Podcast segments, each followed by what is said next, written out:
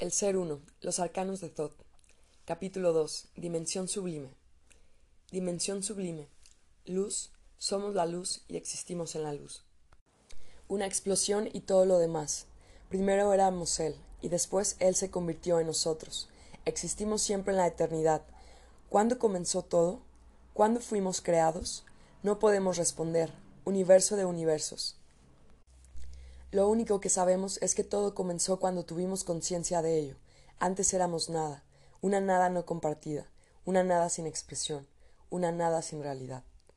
Después de esa gran explosión, de ese nacimiento, nos encontramos en un espacio que seguramente ya existía y en un lugar ya programado. ¿Cómo se expandió al infinito si ese espacio no existía? ¿O todo ya existía y fuimos los últimos en saberlo? Entendimos que habíamos existido sin conciencia, éramos, mas ahora somos la luz. Somos luz en todos los colores imaginables.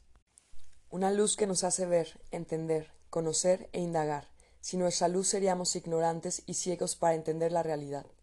Sin luz no podríamos tener conciencia de todo este proceso llamado existencia. En el principio del todo había luz, silencio y mucha paz. Sabíamos que existíamos, estábamos presentes, fluctuábamos, éramos miles de millones de centellas fluorescentes, emitíamos resplandores de colores que se entrelazaban unos con otros. Cada uno de nosotros llevaba en sí una partícula del Creador. Éramos millones de esporas delicadas y de consistencia frágil. Éramos un tejido energético que había tomado una forma definida. Cuando fuimos lanzados fuera del principio único, nuestra forma, que antes era mental, se convirtió en una expresión más definida con respecto a nuestro trabajo universal. En el principio de nuestra conciencia fluctuábamos gravitando alrededor del centro y de nosotros mismos. Lo hacíamos con tanta armonía, paz y contemplación a nuestro Creador que vivíamos en un estado de felicidad perenne. ¿Era esa nuestra realidad de conciencia? ¿Era esa la forma en que debíamos existir, como si fuéramos solo una luz en esta vasta creación? No, no era así. En medio de todo ese entendimiento, nuestra mente nos llevaba a comprender que no podíamos permanecer estáticos. Sabíamos que éramos energía, y esta energía tenía que fluir. Si se quedaba inerte se podía corromper y estancar. No podíamos olvidar que éramos niños, y, como tales, necesitábamos de otros para complementarnos y poder desarrollar nuestra existencia. Lo primero que tuvimos que entender y estudiar fue nuestra forma, qué significado podía tener y para qué servía. Comprendimos que no podíamos continuar fluctuando en eterna contemplación, Decidimos entonces unir nuestra fuerza para formar una gran mente de conocimiento y entendimiento.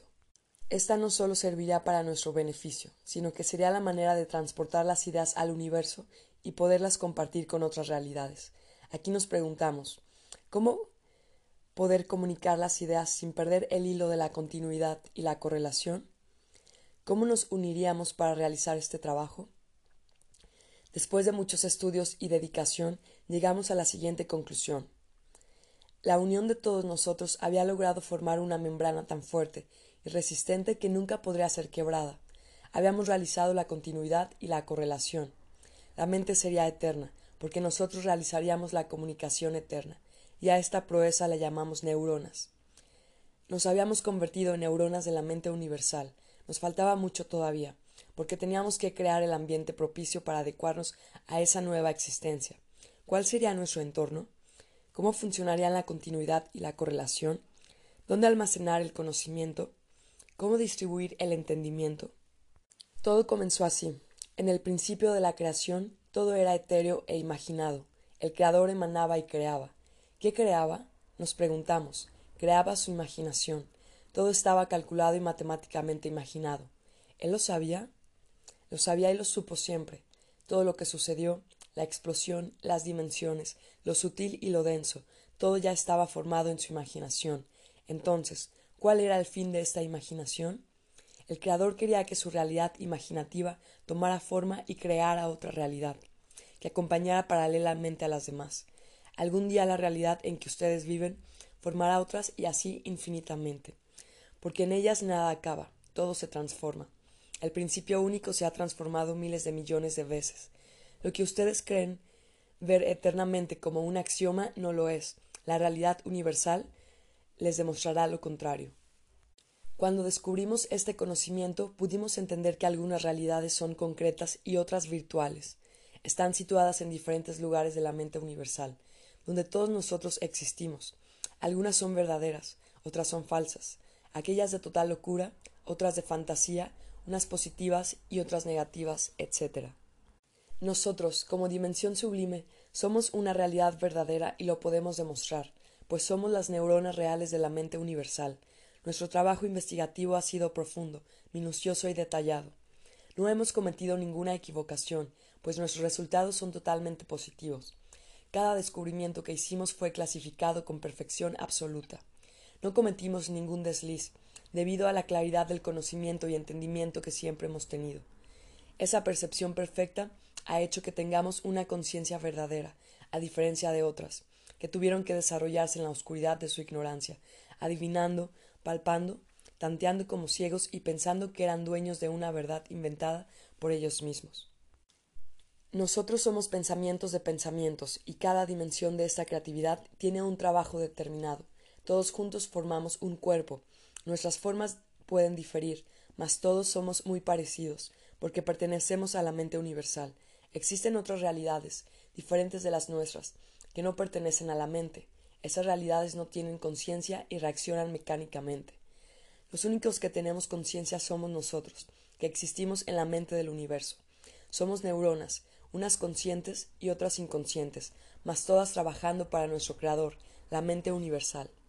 Cuando nos unimos formando la malla, lo hicimos con la idea de que llegara a los confines del universo, pero al confrontarlos con la realidad densificada nos dimos cuenta de que la realidad inferior no estaba a nuestro alcance. Primero teníamos que contactarnos con los densificados y, a través de ellos, llegaríamos a los petrificados y solidificados.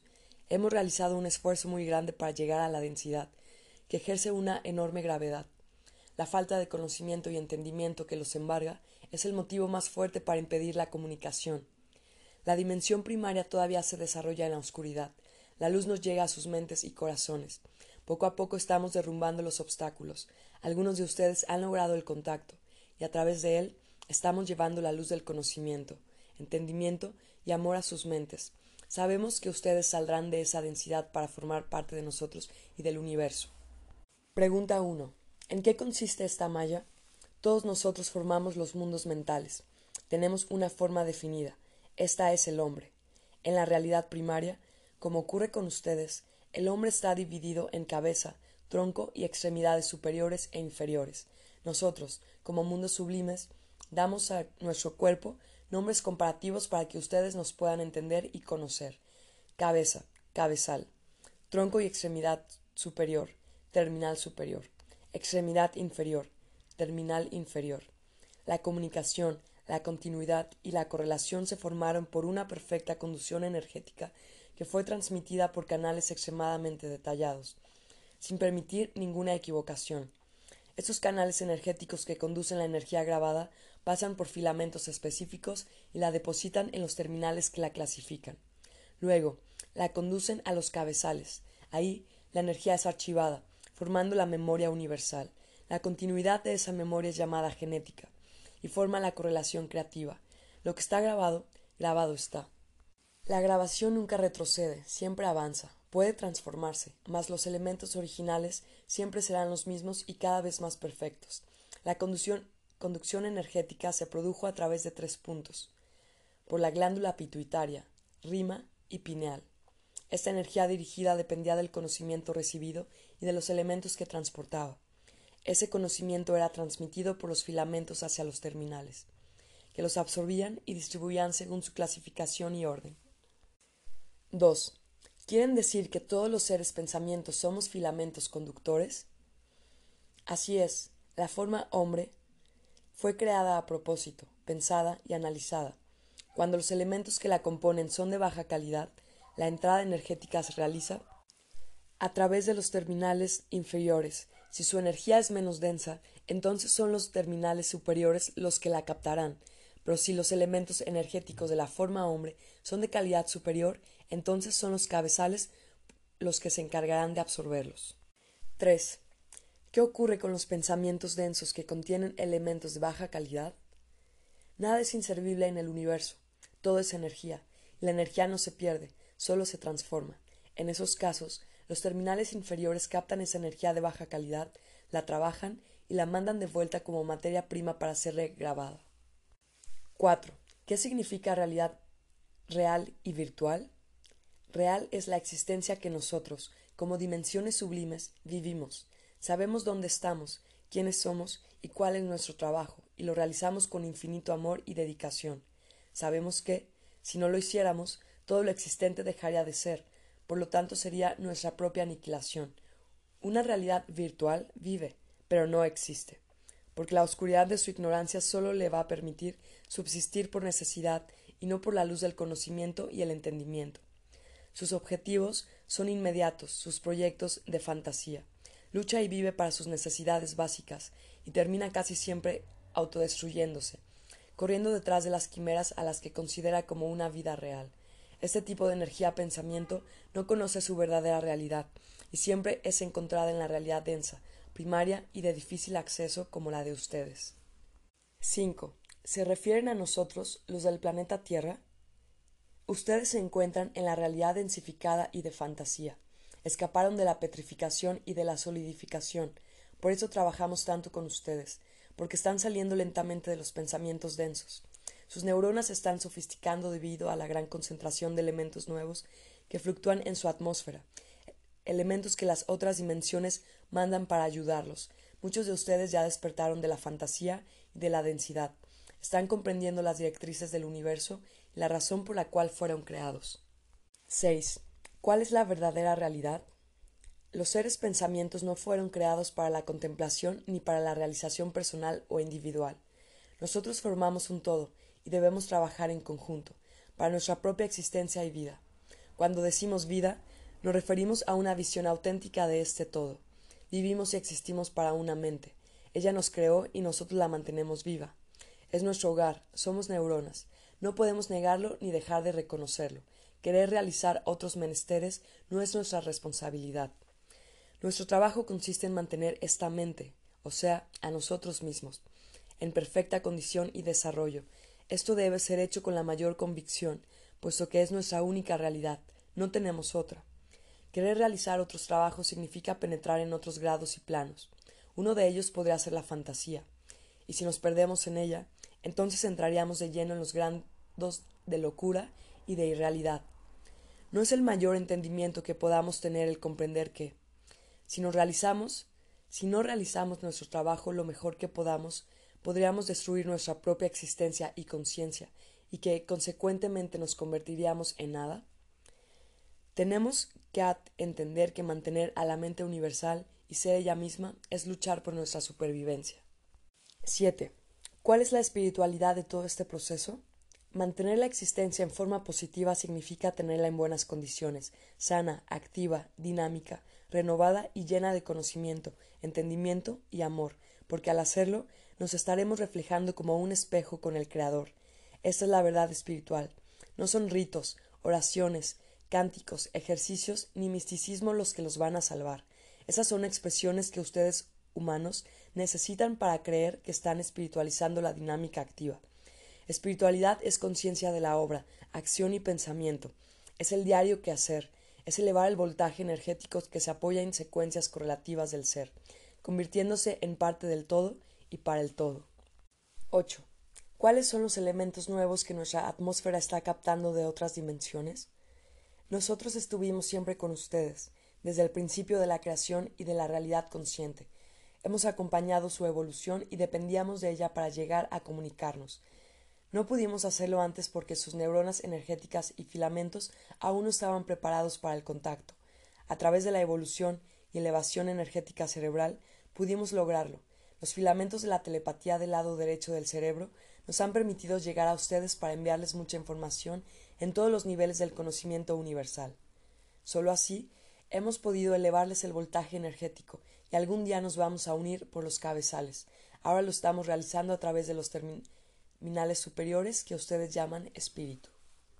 Los elementos nuevos que están recibiendo son conocimiento universal, apertura de los cabezales a través del entendimiento universal, elevación de la secuencia matemática, códigos nuevos y unión de filamentos cerebrales en forma individual y colectiva, alimentación energética adecuada para la depuración de los filamentos, apertura del lado derecho del cerebro, desligamiento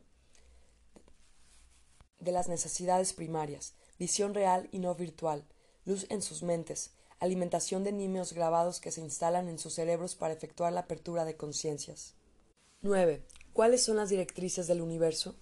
Nosotros todos somos ideas y pensamientos. La memoria universal ha acumulado tanta información que no podríamos adquirirla de una sola vez. Pasaremos la eternidad tratando de conocerla y entenderla.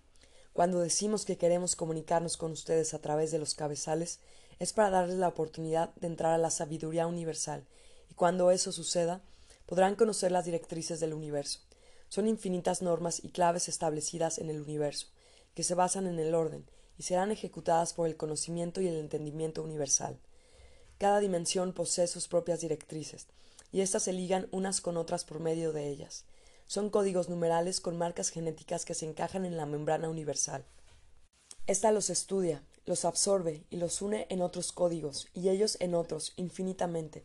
Es un proceso matemático de modulación que, al final, se convierte en un contenido de información y significado, y son distribuidos en orden y para lo que fueron creados. Es una información clasificada, es el ADN del universo. 10. Cuando me dicen que todos estamos en una mente, yo me imagino una realidad etérea, mas aquí, en esta realidad en que vivimos, existe el dolor, el sufrimiento. Para nosotros es una realidad palpable. No puedo entender cómo nosotros somos realidades de fantasía. Ustedes se encuentran en una realidad de fantasía, porque aún no centran sus pensamientos en un voltaje alto. Estamos intentando que ustedes entiendan que un voltaje bajo tiende a corroer y oxidar todo esfuerzo que hagan, y cualquier trabajo que se propongan será inútil, porque la energía de fantasía tiende a fugarse por los terminales inferiores, ocasionando cansancio, desgaste, enfermedad, vejez y desintegración. La fuga de energía debilita los filamentos, deteriorándolos y oxidándolos. La energía se traba, no fluye, y al no hacerlo, se densifica aún más, y, con ello, produce el deterioro energético. Todo este proceso es lo que ustedes conocen como dolor y sufrimiento. ¿No sucede lo mismo cuando la sangre se espesa y no fluye por sus cuerpos? 11. ¿Cómo podemos evitar este desperdicio de energía? Dejando de ser mundos de fantasía para convertirse en mundos reales. Deben trabajar con los cabezales universales y con conocimiento superior de existencia. Las necesidades básicas de los mundos primarios son muy pocas, mas ustedes han creado un sinfín de necesidades inútiles. Luchan y trabajan fantasiosamente para ellas. Los sueños y deseos irrealizables de fantasía son energías pensamientos densas que despiertan grandes expectativas en el hombre, tantas que, para realizarlas, él entra en un camino sin retorno, corriendo el riesgo de perderse, corromperse y aniquilarse. Al final, después de este sufrido recorrido, el hombre puede despertar a la realidad consciente, o tal vez nunca más despierte, y duerma el eterno sueño de la fantasía. 12. ¿Cómo son ustedes? ¿Cómo viven? ¿De qué se alimentan? ¿Cómo son sus mundos? ¿Dónde están ubicados? ¿Cuál es la diferencia entre ustedes y nosotros? Nosotros definitivamente somos diferentes de ustedes, así y todo, somos hermanos. Nuestras formas se parecen. Cuando fuimos lanzados en esa gran explosión, nuestra forma se estructuró según el ambiente en que nos encontrábamos, esta era de energía gaseosa y muy sutil. No existía la gravedad. En comparación con ustedes, somos sistema circulatorio, sistema energético, sistema respiratorio, absorción de energía, sistema óseo, no poseemos, sistema muscular, no poseemos, aparato sexual, somos asexuales, sistema reproductivo, no nos reproducimos, sistema digestivo, nos alimentamos de energía, cerebro, cabezales, circuitos energéticos. Piel. No poseemos, somos energéticos, sentidos. A través del color, forma, vibración, etc. Somos filamentos energéticos, nuestro alimento es la energía que absorbemos a través de los cabezales, y nuestros mundos están ubicados alrededor del principio único. Somos mundos de luz. Por ejemplo, si viviéramos en la electricidad del planeta Tierra, seríamos comparados con el núcleo del átomo, o tal vez con los protones y electrones. Comparativamente seríamos estos elementos, solo que en condiciones más sofisticadas y de voltaje altísimo. Podríamos decir que somos energía sutil, que lleva la vida al universo. Por eso decimos que somos luz en el ámbito mental, en lo que respecta a la creatividad. No hay muchas diferencias entre ustedes y nosotros. Somos neuronas y fuimos creados para ello. Nuestra diferencia está en el voltaje. Ustedes tienen una vibración baja y densa, son neuronas que aún no han alcanzado el desarrollo adecuado para realizar trabajos de mayor envergadura. Todavía se encuentran en los mundos de fantasía. No pueden realizar creaciones imaginativas por su bajo voltaje energético. Transportan una energía densa, y debido a eso, sus creaciones llegan a distancias muy cortas, no se expanden a otros planos o a otras dimensiones, y por ser una energía densa, sus creaciones giran en un círculo vicioso, deteriorando los filamentos y circuitos de esa creación. Por eso, ustedes se encuentran incomunicados con la energía universal, ya deberán formar parte de la Confederación Universal. Hasta ahora no lo consiguen en forma general, solo individualmente. Algunos seres están activando el lado derecho del cerebro y uniendo los filamentos. Con ello, están consiguiendo elevar el voltaje energético. Y es con esos seres con quienes estamos manteniendo comunicación. Ustedes lo llaman canalización, nosotros telepatía. 13. ¿A qué se refieren cuando dicen elevar el voltaje energético? El pensamiento sutil y el denso pueden ser directamente comparados con el voltaje eléctrico alto y el bajo, que determinan un mayor o menor flujo de electricidad. De la misma manera, la energía pensamiento sutil o densa posee un mayor o menor volumen de capacidad de energías ideas. 14. ¿Por qué nuestras neuronas no alcanzaron el desarrollo adecuado? Los seres pensamientos del planeta Tierra se encuentran en una realidad primaria y aún no han desarrollado lo suficientemente la capacidad de absorber un alto voltaje energético. Esta es la causa principal por la cual no puede desenvolverse potencialmente. ¿Por qué nosotros, Dimensión Sublime, insistimos tanto para que ustedes capten los conocimientos universales?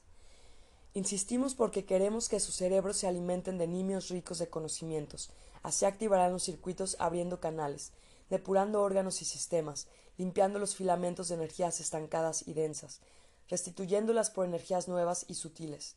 Este proceso trae como resultado que los sistemas se nutran, renovándose, activándose y rejuveneciéndose. Ustedes son energía y solo la energía puede renovar sus elementos densos. La espiritualidad que hasta hoy conocen no es suficiente. Deben unirla a la ciencia y al conocimiento universal. La buena intención de la espiritualidad ayuda, pero muchas veces también complica. El universo es científico y matemático, no es completativo ni místico, es real. Cuando hablamos de una alimentación adecuada, nos referimos a energías depuradas, elevadas y de alto voltaje. Solo así podrán unirse a la mente universal. 15. Ustedes son luz. ¿Podrán vivir en nuestro planeta Tierra? ¿Cómo se realiza la comunicación telepática? Nosotros no podríamos vivir en su realidad, nuestra existencia es muy diferente, por eso solo podemos comunicarnos telepáticamente. La dimensión sublime tiene su localización alrededor del principio único. No olviden que todos los nimios del universo llevan consigo una partícula de él.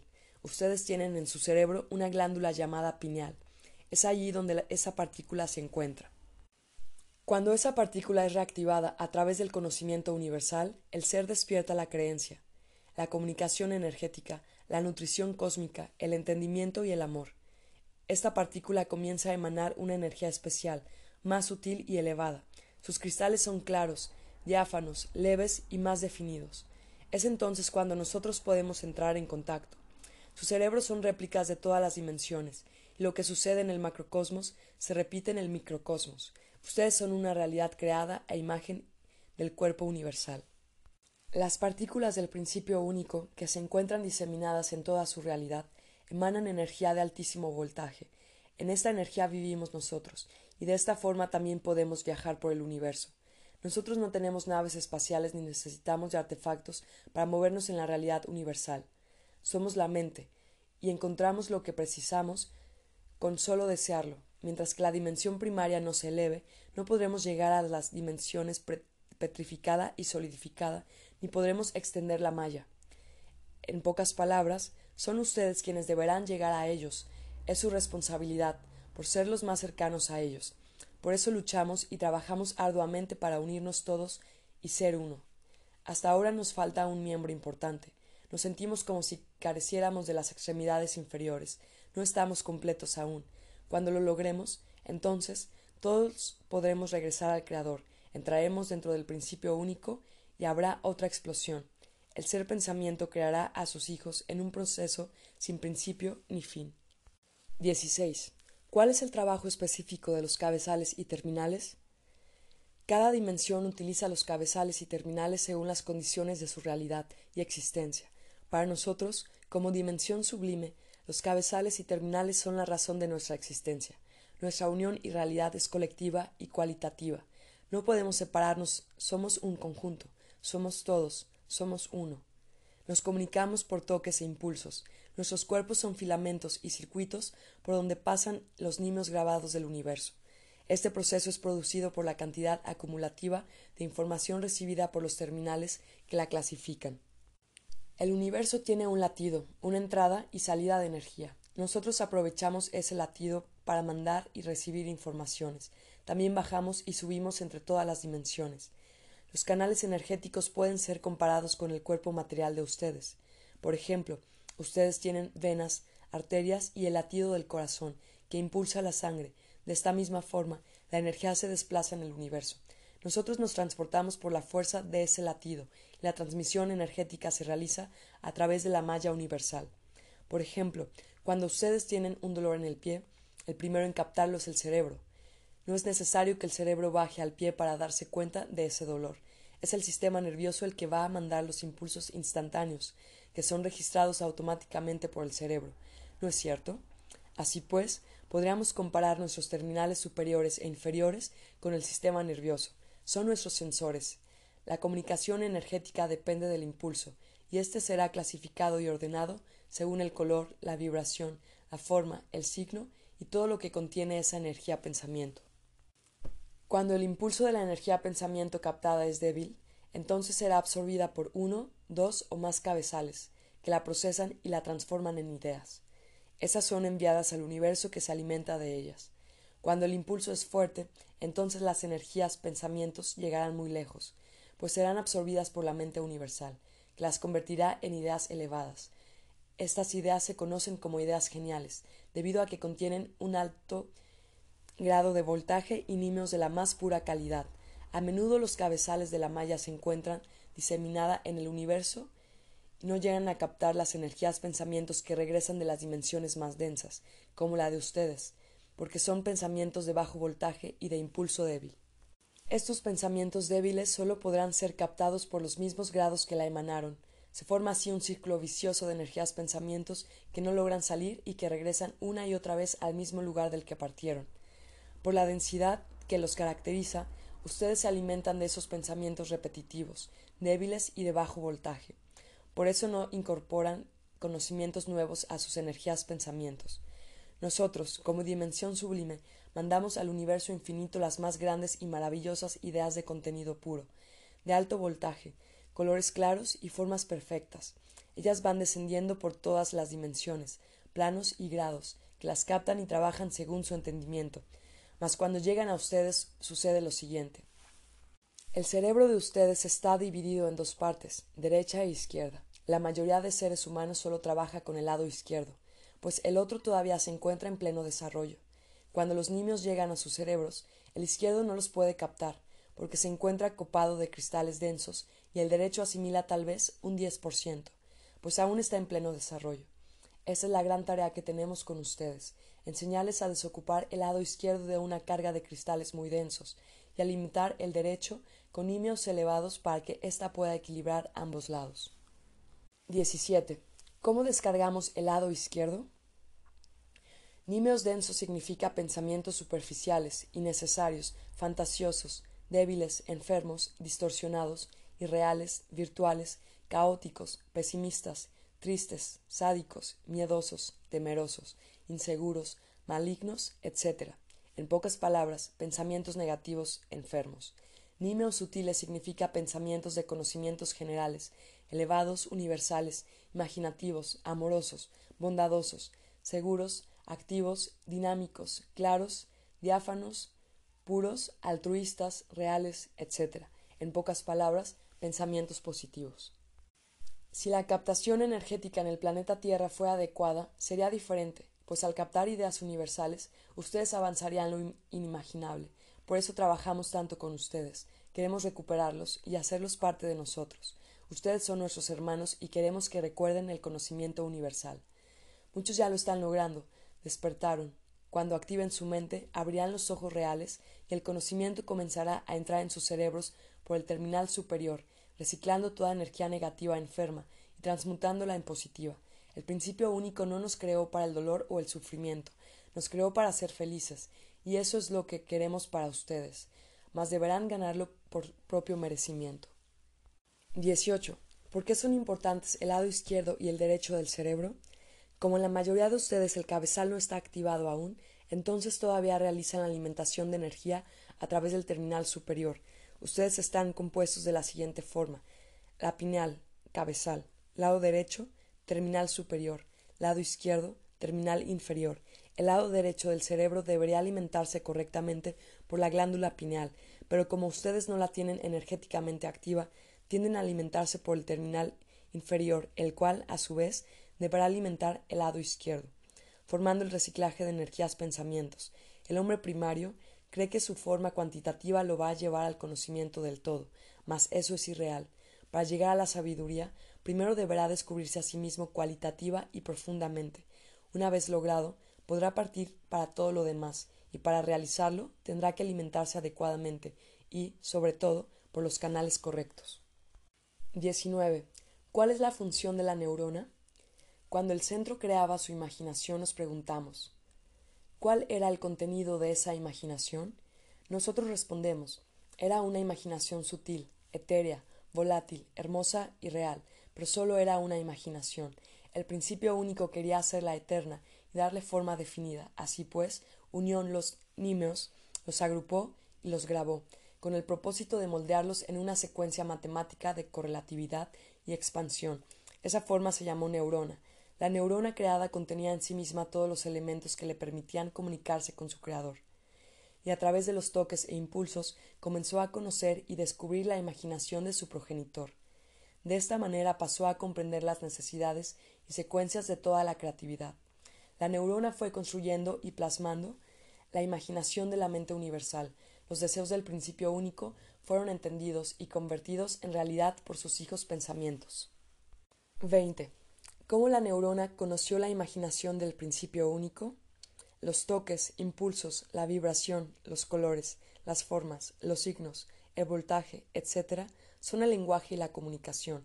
La unión de miles de millones de neuronas formó un idioma llamado símbolo. Son imágenes interpretadas por percepción inmediata. El creador emanaba las imágenes y las neuronas la interpretaban, convirtiéndolas en símbolos, es decir, en fórmulas universales, Así ejecutaron y plasmaron la creatividad. 21. ¿Quieren decir que absolutamente todo estaba creado en la imaginación del principio único, incluso nosotros? Todo ya estaba creado, por eso lo que ustedes llaman pasado y futuro no existe. Ustedes, nosotros y todo lo existente son un presente. Cuando regresemos al principio único, todos nos encontraremos a nosotros mismos como un reflejo. Por eso no les estamos enseñando nada, ustedes están recordando y nosotros los estamos ayudando a despertar. Cuando lo hagan, sabrán a ciencia cierta quiénes son. 22. Si antes estábamos en la imaginación del principio único y ahora no, ¿cómo entonces se mide el tiempo o el lapso de ese proceso? Dijimos que el pasado y el futuro no existen, porque todo ya está imaginado en la mente universal, y al existir en su mente es un presente, este presente se desglosó en muchos planos y dimensiones.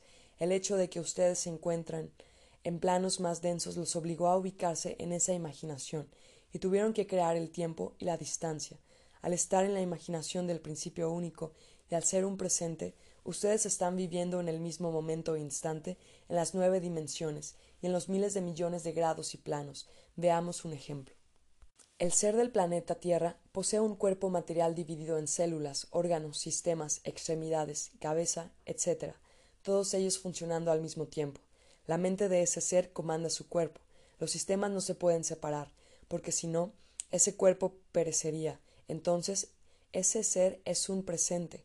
La diferencia entre esos sistemas sería que unos funcionan más rápidamente y otros más lentamente. Mientras el corazón absorbe y emana la sangre en segundos, el sistema digestivo demora cinco horas para digerir. Así es el universo.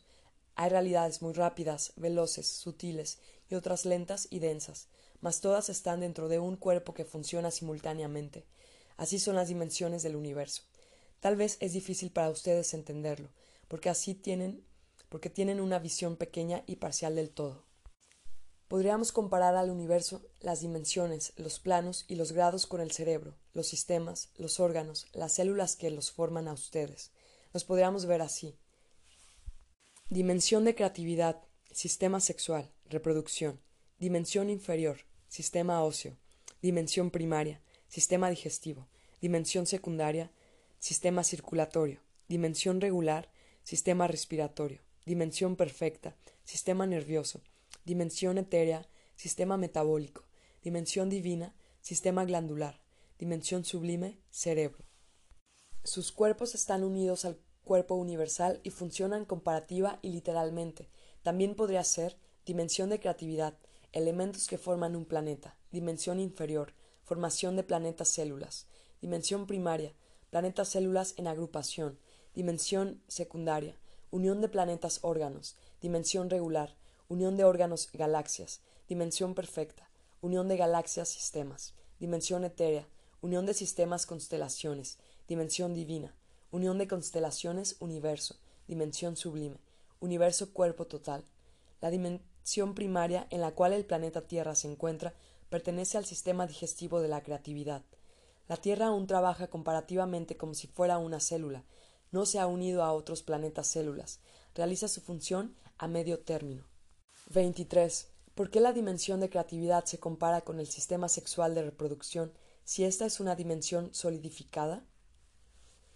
Para la mente universal, solidificado significa lo siguiente: neófito, comienzo, nuevo, principio, congelado, endurecido, petrificado, significa dormido, estancado, inerte, empedernido, densificado significa espeso, compacto, grueso, denso. El sistema sexual de reproducción significa para el universo un principio, algo nuevo, el comienzo de una vida, así como ustedes se reproducen, o sea, el hombre da el semen y la mujer el óvulo y nace un hijo. Así también sucede en el universo comparativamente. Veamos por qué. Semen, mente, masculino. Óvulo, energía femenina. Hijo, pensamiento. Padre, nímeos grabados. Madre, glándula pineal. Hijo, creatividad. La mente es el principio único, es el semen de la sabiduría que prolifera con la energía diseminándose en el universo como el Hijo amado, llamado pensamiento.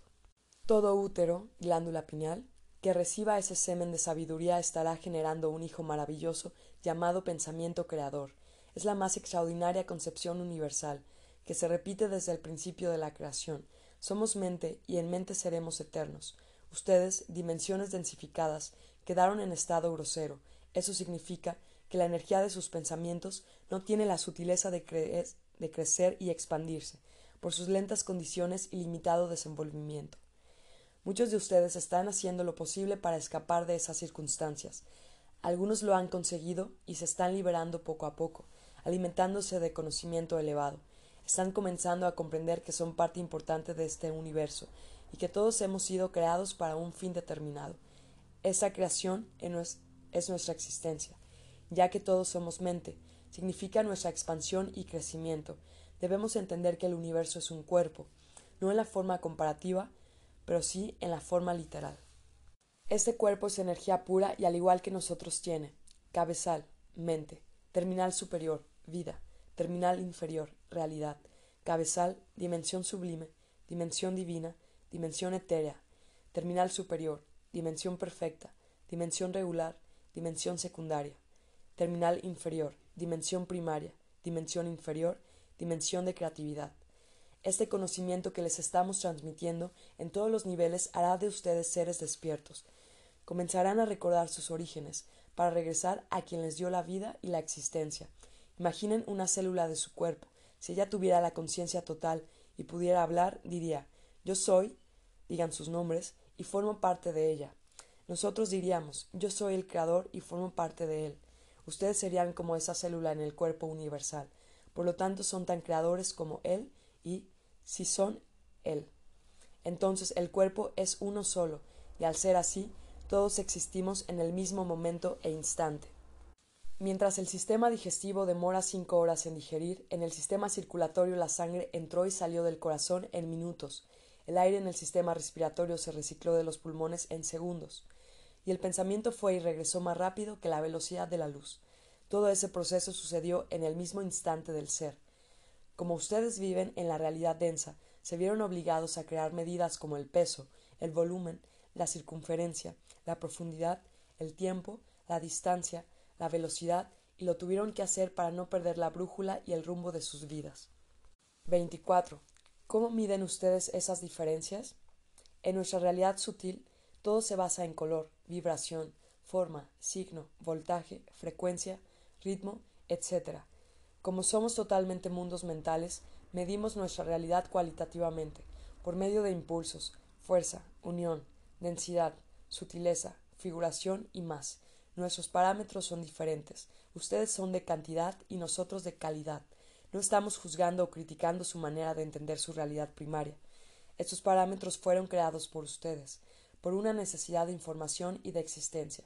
Deberán comprender y estudiar las diferencias en sus propios medios de vida. Así podrán obtener referencias de otras realidades. 25. ¿Por qué nosotros, dimensión primaria, tenemos formas cuantitativas? Cuantitativo se refiere a cantidad. Las dimensiones primarias, inferior y de creatividad funcionan a partir de la abundancia y el volumen. El cerebro del planeta Tierra es denso, y al serlo, se alimenta también de energías pensamientos iguales.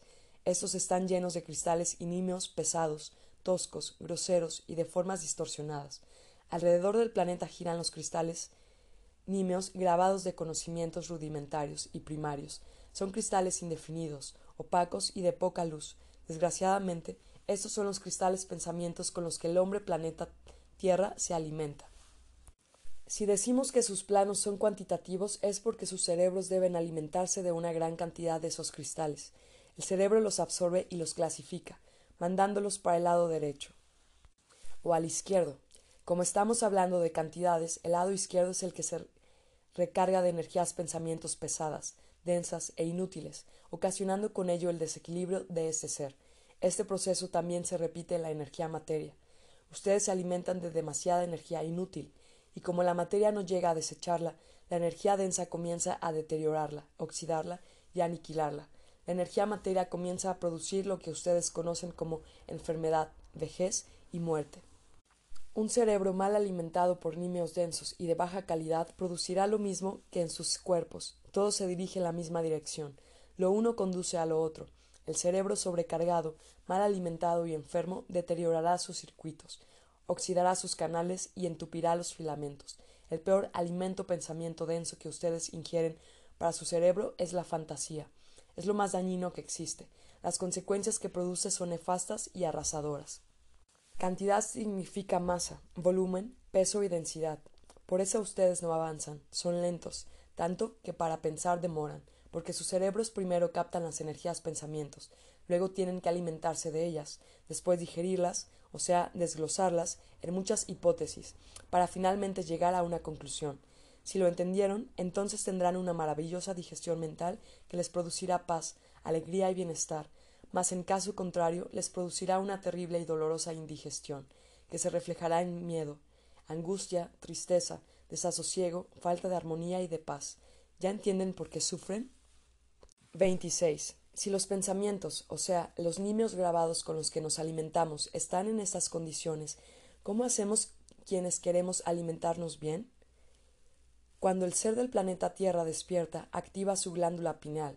En el universo, a esta activación se le llama reactivación energética. Al estar despierta, se va a unir a la glándula pituitaria y estas dos reactivarán una tercera, llamada glándula rima, que se encuentra entre los dos ojos y tiene como función equilibrar el cabezal y los dos terminales. Cuando la glándula rima entra en actividad, el ritmo, los colores, la vibración, la forma y el voltaje de los niños absorbidos son automáticamente transmutados y reciclados. El ser se contacta con el universo y al hacerlo comienza a construir alrededor de él una membrana llamada campo gravitacional, que lo protegerá de una posible absorción negativa. La forma correcta de los niños elevados y del campo gravitacional es romboidal. Cuando el cerebro del ser despierto une las tres glándulas, cierra un circuito que no dejará entrar lo denso, solo entrará la energía sutil, porque es romboidal. De esta forma protegerá al cabezal y a los dos terminales. Paralelamente, la glándula pineal emana y distribuye también esa membrana alrededor de la energía materia, protegiendo al ser en todos los niveles energéticos. Este proceso de protección se va formando lentamente, al igual que su plano dimensional. Dependerá mucho del ser, de su capacidad de elevación y de muchas vidas y reencarnaciones. Lo importante es despertar. Una vez logrado esto, empieza el camino de ascensión, así como el gusano forma el capullo para luego salir como una maravillosa mariposa. Así es, el ser se cubre y protege con el campo gravitacional elevado, para luego salir como un maravilloso ser energético, espíritu, y pasar a otros planos de existencia. 27. ¿Lo que sucede con nosotros puede acontecer con el planeta Tierra? Así es. Todo se repite en el universo. Lo que sucede individualmente a cada uno de ustedes se repite en los planetas, sistemas, constelaciones, etc. Como ustedes pertenecen al tercer grado y tercer plano, es difícil, mas no imposible, que el planeta Tierra eleve en forma general. Es un proceso lento y demorado, puesto que no solo son ustedes que deben elevarse, están los mundos antimateria, o sea, los desencarnados que esperan poder encarnar para realizar su propia elevación. 28. ¿Ustedes tienen mundo antimateria? Las dimensiones sublime, divina, etérea y perfecta no tienen mundo antimateria. Esas dimensiones son eternas, no están sujetas a desencarnar y encarnar. Nosotros somos el mundo antimateria, existimos en los mundos mentales y espirituales elevados, Estamos usando esta terminología para que ustedes nos entiendan.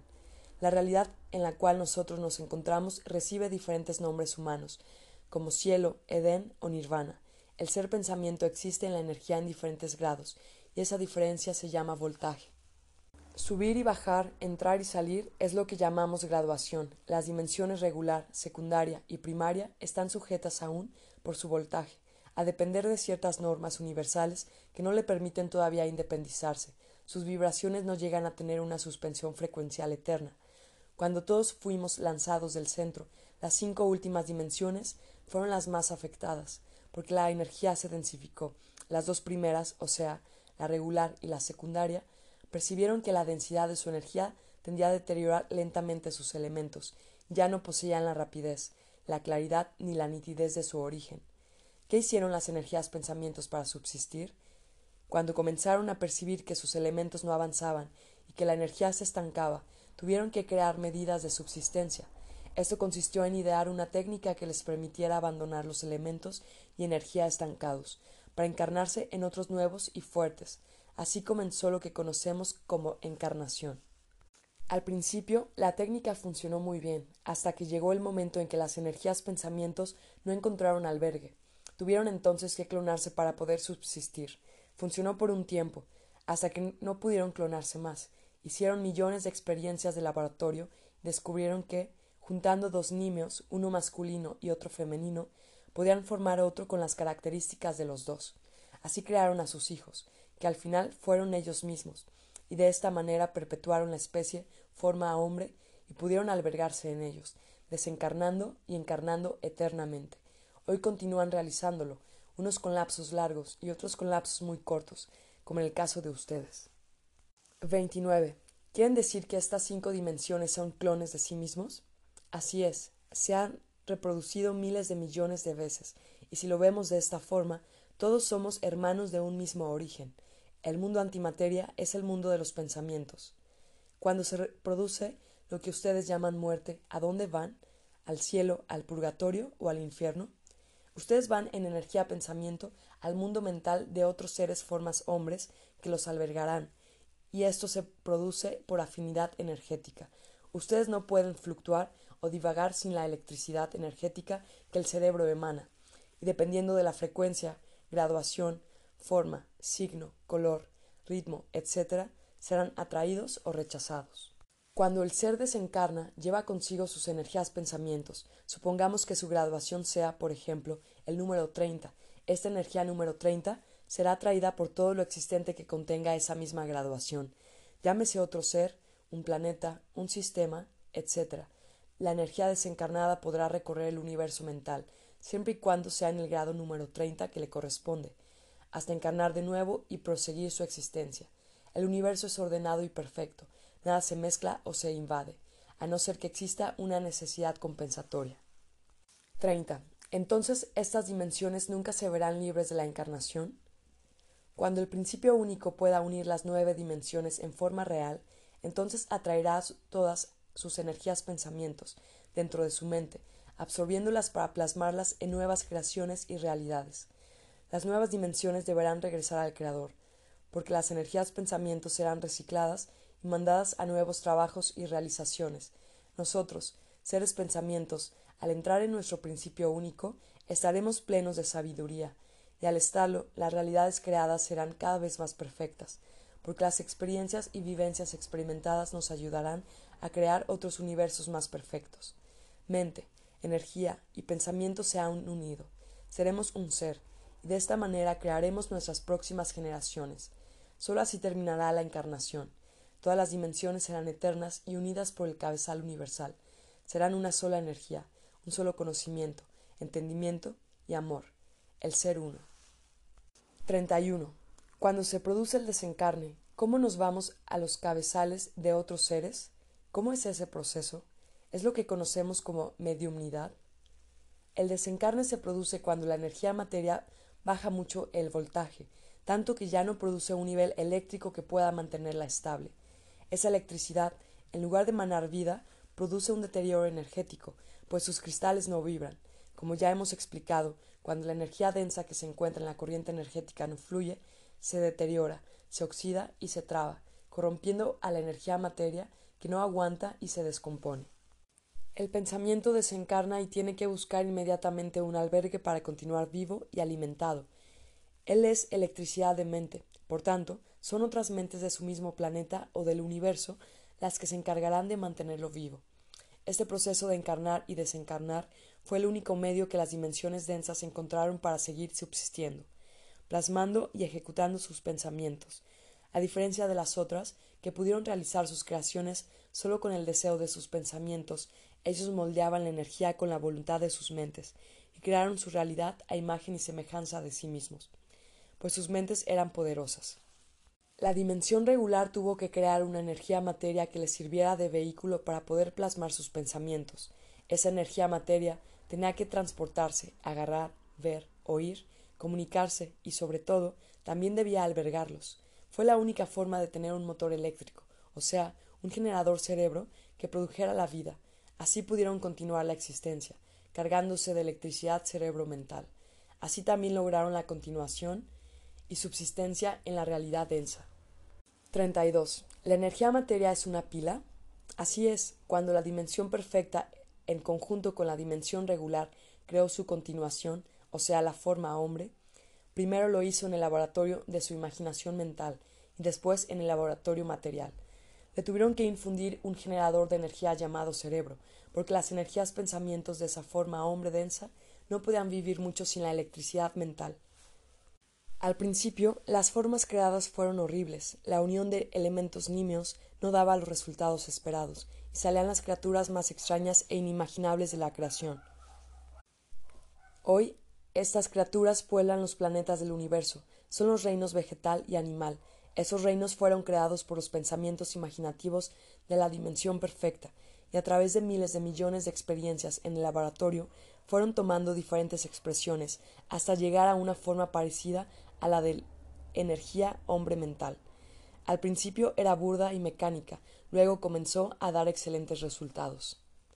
Por fin habían logrado una respuesta, primaria aún, pero no importaba. Ellos estaban dispuestos a encarnar en esa criatura para hacerla evolucionar y elevar. El trabajo realizado en la masa encefálica y en el cerebro fue arduo. El pensamiento lo perfeccionaba de dentro hacia afuera. Conectó filamentos, creó circuitos, inyectó energía nímeos grabados y elevó el voltaje. 33. ¿Cómo nos ayuda el mundo antimateria? El cerebro de ustedes es un laboratorio, alberga las energías pensamientos desencarnadas, las cuales ocupan el lugar que les pertenece dentro del cerebro y la masa encefálica. Eso depende mucho del grado que les corresponde. La distribución jerárquica dependerá si son energías, pensamientos emocionales, pasionales, de conocimiento, de sabiduría, evolucionados o elevados. Estas energías, pensamientos representan lo que ustedes son. Cuando la energía pensamiento eleva su voltaje a grados superiores, el ser comenzará a atraer energías pensamientos de igual condición, elevando su vibración y la expresión de su vida. Esas energías desencarnadas lo ayudarán a evolucionar y elevar, transmitiéndoles a través de la telepatía o mediumnidad el conocimiento universal. ¿Acaso no sienten la voz interior que ustedes llaman ángel de la guardia? 34. ¿Cuánto tiempo duramos en estado desencarnado?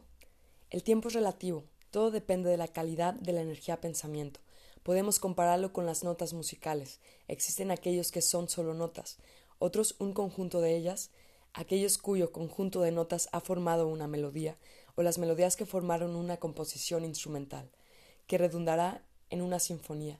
Cuanto más notas e instrumentos musicales contiene una energía pensamiento, más prolongará su próxima reencarnación. Cuanto más agudo y elevado es el sonido, más eterno será. 35. ¿Cuál es el trabajo que aún continuamos realizando en nuestra criatura para perfeccionarla? La energía hombre-planeta Tierra debe convertirse en imagen del Creador, deberá ser un espejo real y no invertido. La entrada al universo consiste en empalmar la imagen verdadera con el espejo, o sea, de dentro hacia afuera. El planeta Tierra refleja en forma general una imagen irreal, invertida y bizarra. Lo correcto sería partir del pensamiento interior hacia afuera, mas ustedes viven de acuerdo con todo lo que el exterior de sus vidas les proporciona. Se alimentan de todo lo que la evolución les otorga. Los sentidos están invertidos, porque viven para el placer de los sentidos materiales y no para la existencia de sus vidas. Cuando el pensamiento del planeta Tierra emanó sus energías pensamientos, los grabó desordenada y desesperadamente, sin medir ninguna consecuencia de lo que estaba creando. Así, la mayoría de sus energías pensamientos son inútiles, superfluas y negativas, debido a la falta del conocimiento y entendimiento. Hoy por hoy ya es demasiado tarde, está todo creado. ¿Qué se puede hacer con esta energía inservible? El planeta Tierra tiene que aprender que todo en el universo se recicla, se transforma, se reutiliza, se adapta y se moldea. Este proceso se llama transmutación. Transformar lo negativo en positivo es lo que el planeta Tierra tiene que comprender. Transmutar los pensamientos inútiles en útiles. Ese cambio hará que los pensamientos transformados pasen por los filamentos y circuitos del cerebro, ayudándolo a mantenerse limpio, sano y nutrido.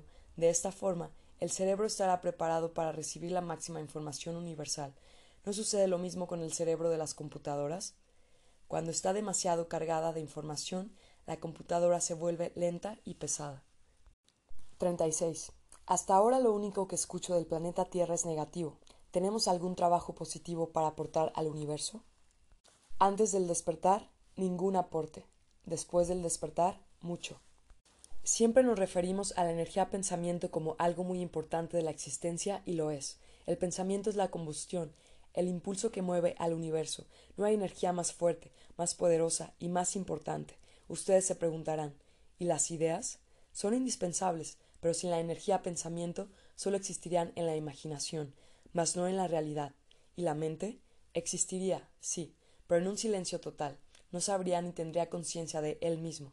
El universo sería nada, porque nadie podría corroborar su existencia.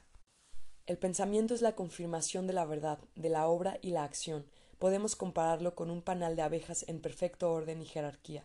Están las obreras, las ordenadoras, aquellas que clasifican la miel, las que se encargan de los huevos, la reina, el zángano, etc todas trabajando para lo que fueron creadas, produciendo el alimento y el orden.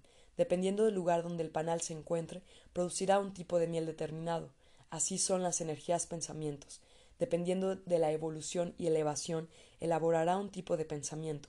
Este alimentará a la mente universal y según la calidad de las energías pensamientos se producirán las ideas. Si los pensamientos son de baja calidad, débiles, sin proteínas ni vitaminas, entonces la mente universal no se nutrirá adecuadamente y sus ideas serán tan pálidas como sus pensamientos. El pensamiento nutre a la mente universal y es necesario que sea de la más alta calidad para que la mente alimente a sus dimensiones, o sea, su cuerpo material, psíquico y mental espiritual, con los mejores nutrientes del universo. 37. ¿En esas condiciones estamos ayudando a sustentar a nuestro principio único o no? Muy por el contrario, a pesar de sus condiciones adversas, ustedes son los trabajadores más arduos del universo, porque no paran de trabajar, como las abejas obreras. Son activos, dinámicos y muy valientes. Ustedes son los que más valor tienen en el universo. Son guerreros. No se dejaron vencer nunca y continúan luchando para la supervivencia. Las dimensiones del universo los respetan mucho, porque todos somos hermanos y nosotros, créanlo o no, aprendemos mucho de ustedes. Cuando ustedes despiertan, y comienzan su elevación, nos transmiten sus pensamientos. Son tan intensos, tan llenos de experiencias y vivencias que nosotros no lo hemos vivido nunca, ni podremos hacerlo jamás. Nosotros experimentamos las energías pensamientos solo a través de ustedes. Se les podemos y les podemos decir con orgullo, admiración y humildad que, en toda la creación, ustedes son lo más profundo y lo más grande que la mente universal pudo haber realizado. Sus pensamientos están llenos de experiencias, por lo tanto son ustedes quienes enseñarán a las otras dimensiones, porque ellos se alimentarán de una miel maravillosa llamada vivencia. Ustedes son energías pensamientos llenos de acción, práctica y plasmación. Las dimensiones regular, secundaria y primaria se encargan de elaborar el alimento, y todo el panal universo se sustenta de ello. Nosotros queremos que ustedes se alimenten de las flores más maravillosas y hermosas del universo, porque de esta manera el todo se nutrirá de los más extraordinarios pensamientos, y con ello crearemos las ideas más maravillosas que servirán para el sustento de la mente universal, o sea, de nosotros mismos. Pueden tener la seguridad de que la miel emana por las tres dimensiones es lo más extraordinario del universo, pues el contenido y su esencia no se compara con las otras realidades.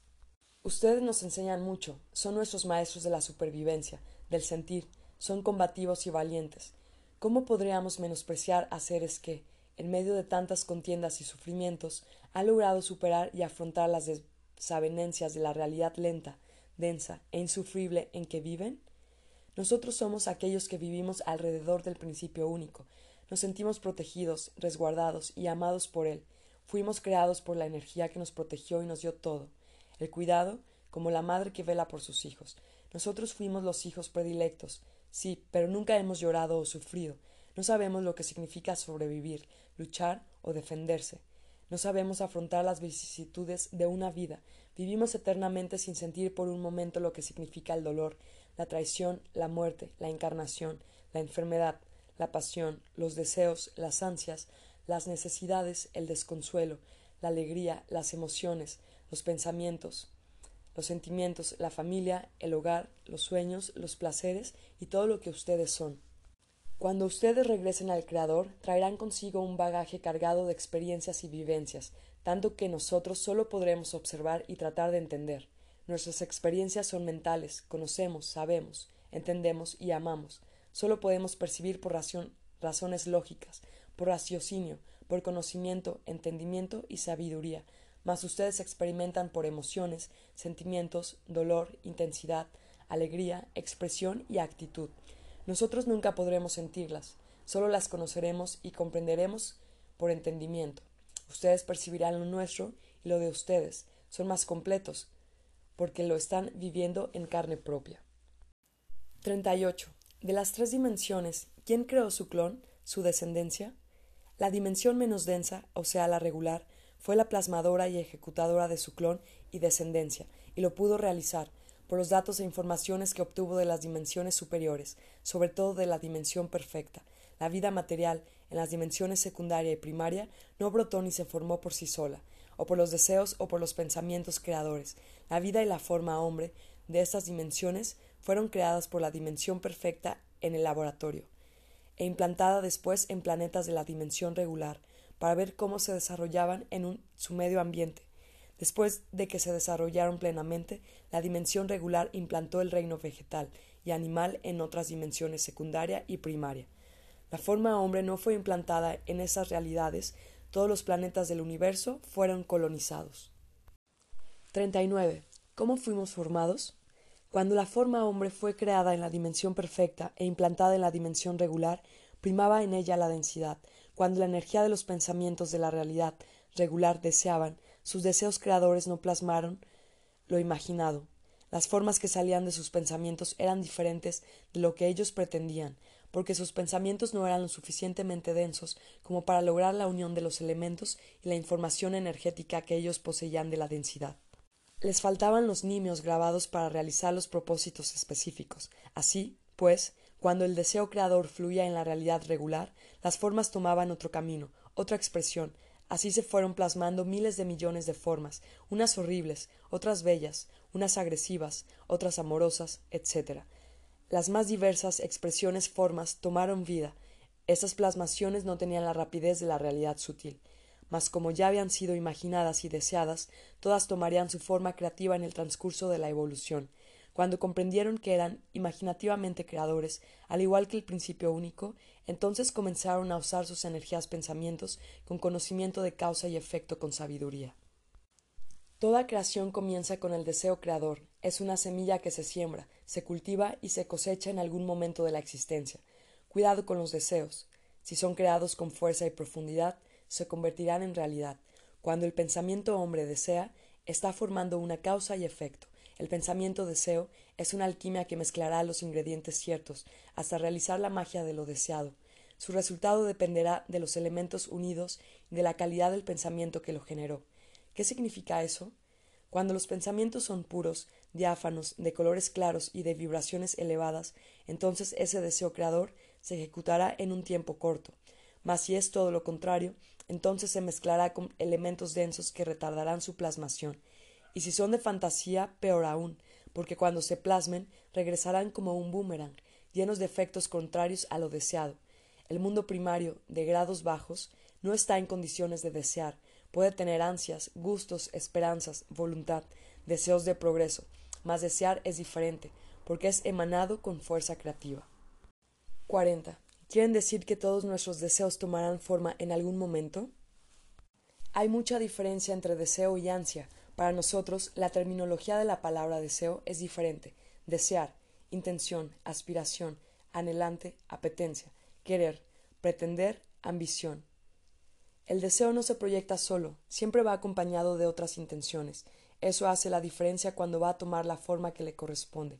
Un deseo de codicia dará un resultado negativo y con secuelas devastadoras. Un deseo de amor altruista dará un resultado positivo con proyecciones maravillosas. Cuando realicen un deseo, ustedes deberán ser sinceros consigo mismos y estudiar los elementos que lo acompañan. No se quejen después de los resultados. Fueron creados y escritos con sus propias manos. No los podrán negar. Muchos deseos son confundidos con ansias o necesidades. El desear comer, vestir y todo lo que acompaña a la necesidad es ansiedad de obtenerla y precisar de ella. Ansias, inquieto, agitado, perturbado, impaciente, sediento, acongojado, afligido, estos elementos son los que ustedes llaman deseos. Realizarlos sin conocer la causa aparente y no saber el retorno del efecto es muy peligroso. Aténganse a las consecuencias. Cuando las causas son positivas y se conocen profundamente, se obtendrá un buen resultado. Las ansias son proyecciones de corto plazo. El deseo es eterno. En la dimensión regular, el hombre fue plasmado por el deseo creador, con conocimiento pleno de causa y efecto. El principio único creó los elementos en su imaginación con todas las características deseadas. La dimensión sublime captó ese deseo y lo mandó al universo, para que las otras dimensiones lo plasmen. El hombre primario es una burda imitación, ya que fue el más densificado. Todas las dimensiones son copias del primer deseo, y esas copias se reprodujeron a imagen y semejanza del deseo uno. Miles de millones de veces descendió el deseo, por todas las dimensiones, planos y grados. Ese deseo fue cada vez más burdo, y la imagen más distorsionada. Cada dimensión reflejaba la imagen a la realidad que le seguía. Y cuando llegó a lo más denso, se convirtió en una triste imitación del primer deseo. Por eso ustedes no se parecen a las dimensiones superiores. Imaginen un volcán en erupción. Al salir la lava es líquida, incandescente y brillante. Conforme se va alejando, se va endureciendo y oscureciendo, hasta convertirse en roca sólida y petrificada. Si ustedes no conocen este proceso, no lo reconocerían. Así es el universo. Se presenta de mil formas y siempre es el mismo, solo que en estados diversos.